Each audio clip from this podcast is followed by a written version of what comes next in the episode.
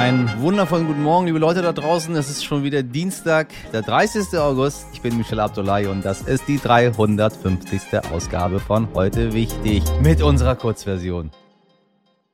Zuerst für Sie das Wichtigste in aller Kürze. Ab heute geht die SPD in eine Kabinettsklausur auf Schloss Meseberg und da wollen die Sozialdemokraten über ein weiteres Entlastungspaket beraten. Darin enthalten sein soll eine Strom- und Gaspreisbremse, Direktzahlung für Menschen mit geringem Einkommen.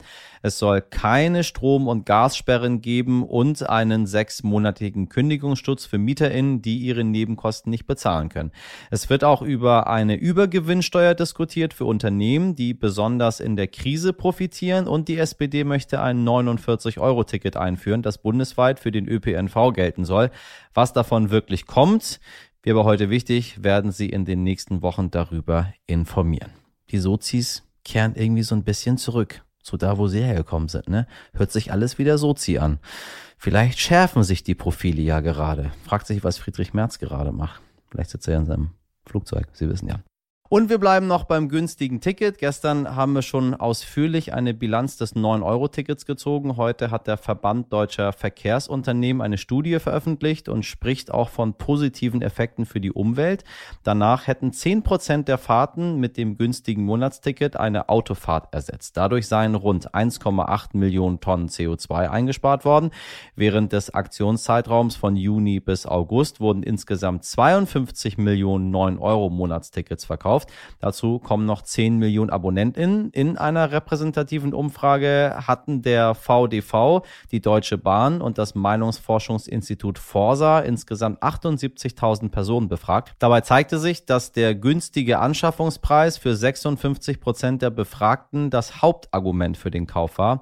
Immerhin 43 Prozent nannten den Verzicht auf Autofahren als Kaufgrund. Auch die Flexibilität sowie die bundesweite Gültigkeit wurden als wichtige Kauf Kaufargumente genannt. Und ich sage Ihnen eins, ein 49-Euro-Ticket ist etwas ganz anderes als ein 9-Euro-Ticket. Ich glaube nie und nimmer, dass die Leute, die sich das 9-Euro-Ticket gekauft haben, jetzt einfach so holter die Polter sagen, ja, 49-Euro-Ticket finde ich genauso gut. Ich finde es gut, ich kann es mir dann aber auch leisten und hätte da ganz schön viele tolle Vorteile von. Aber ich glaube, die Leute, die sich das 9-Euro-Ticket gekauft haben, ähm, das waren also viele von denen, weiß ich nicht. Glaube ich, ganz andere Leute. Können wir nochmal debattieren. Ich bin gespannt, ob ein 49-Euro-Ticket den gleichen Effekt hätte. Was ich gut finde, ist diese 350, 65, was wir, 1 Euro am Tag, die 1 Euro am Tag Geschichte. Aber irgendjemand muss das Ganze ja auch finanzieren und das sehe ich aktuell nicht. Schauen wir mal, wie es weitergeht. Auf jeden Fall erfahren Sie es hier bei uns. Nicht als erstes, aber tiefgründig. Und wir schauen noch nach Pakistan. Nach den schwersten Regenfällen seit drei Jahrzehnten sind mehr als 1000 Menschen ums Leben gekommen. Die Sturzfluten haben dazu geführt, dass fast eine Million Gebäude und über 3400 Kilometer Straßen zerstört wurden, so die nationale Katastrophenbehörde. Inzwischen ist erste internationale Hilfe eingetroffen. Die Türkei und die Vereinigten Arabischen Emirate schicken Zelte und Nahrungsmittel nach Pakistan.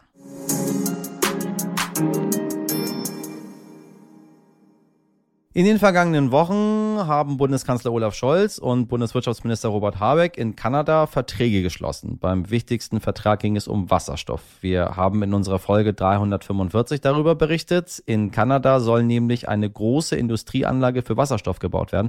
Deutschland will diesen Wasserstoff von Kanada kaufen.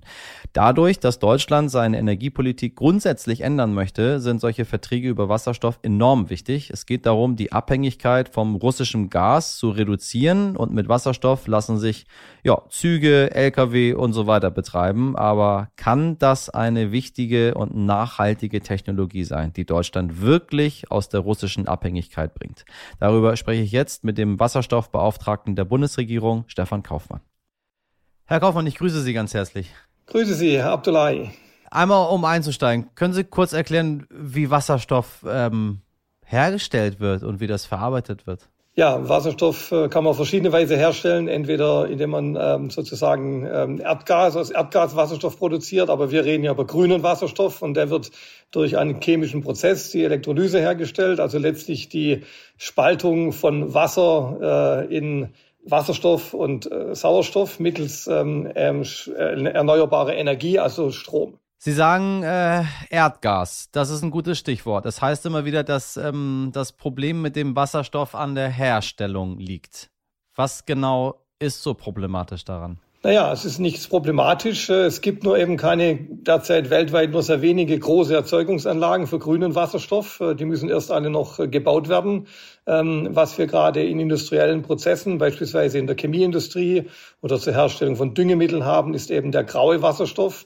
Bei der Herstellung von grauem Wasserstoff mittels Erdgas wird aber sehr viel CO2 frei und das ist ja gerade das, was wir durch, die, durch den Einsatz von grünem Wasserstoff verhindern wollen. Also es geht jetzt einfach um eine grüne Transformation. Ersetze grauen Wasserstoff durch grünen Wasserstoff, durch ähm, Elektrolyseverfahren und dazu brauchen wir eben sehr viel erneuerbare zusätzliche Energie und die steht eben vor allem dort bereit, wo ja, der Wind weht, wo viel Sonne scheint, also eben ähm, nicht unbedingt äh, in Mitteleuropa, sondern eher in Südamerika, in den Wüstenregionen oder auch in der Nordsee.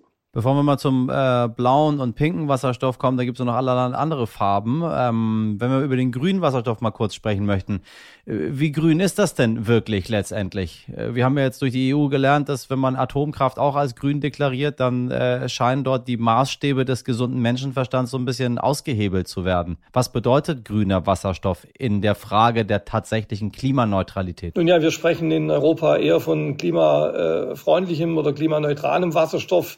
Also es geht eben immer darum, wie viel CO2 wird bei der Produktion freigesetzt und äh, äh, Natürlich ist es richtig, dass äh, Atomstrom äh, normalerweise kein CO2 freisetzt. Deshalb ähm, wird eben auch ein Verfahren, bei dem der Wasserstoff eben nicht mit Windenergie, sondern mit Atomenergie hergestellt wird, jetzt in Brüssel sozusagen als klimafreundlich Wasserstoff bezeichnet. Grüner Wasserstoff, wie wir hier in Deutschland auch darüber reden, äh, ist eben Wasserstoff aus erneuerbaren Energien. Das ist eine klare Definition.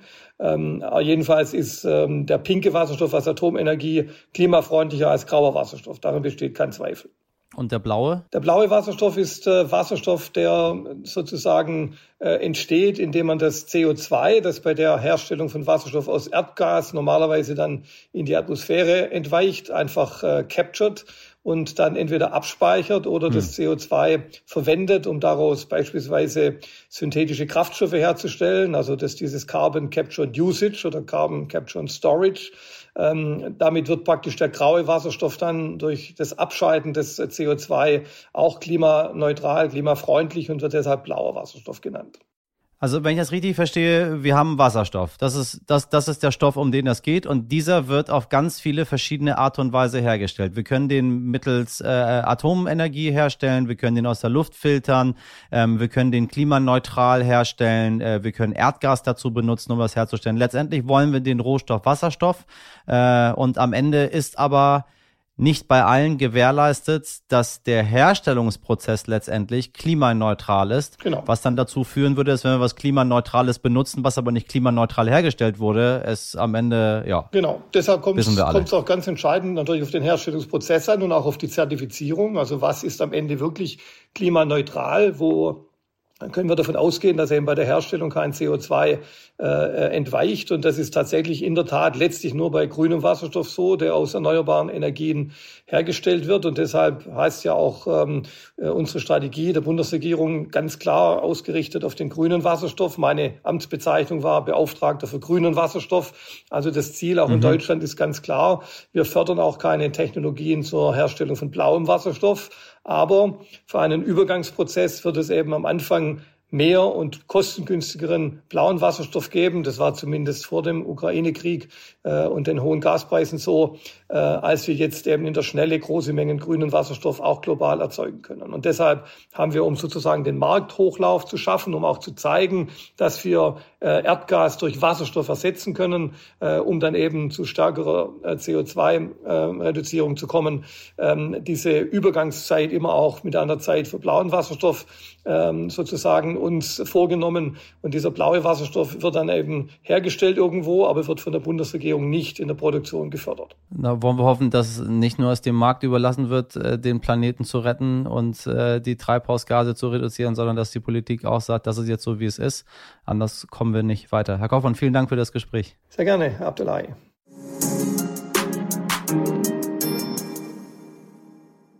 Das war's mit heute wichtig in der Kurzversion. Mehr Hintergründe zum Wasserstoff erfahren Sie von Stefan Kaufmann, natürlich in unserer Langversion. Und dann können Sie richtig gut mitreden, weil dann sind Sie nämlich jetzt bald hier Wasserstoffexperte. Also hören Sie gerne mal rein. Wenn Sie uns Ihre Meinung zu heute wichtig sagen möchten, schreiben Sie gerne an heute wichtig stern.de. Wir freuen uns auf Ihre Nachrichtenflut. Wir hören uns morgen wieder wie gewohnt ab 5. Ich wünsche Ihnen einen schönen Dienstag. Machen Sie was draus. Ihr Michel Abdullahi.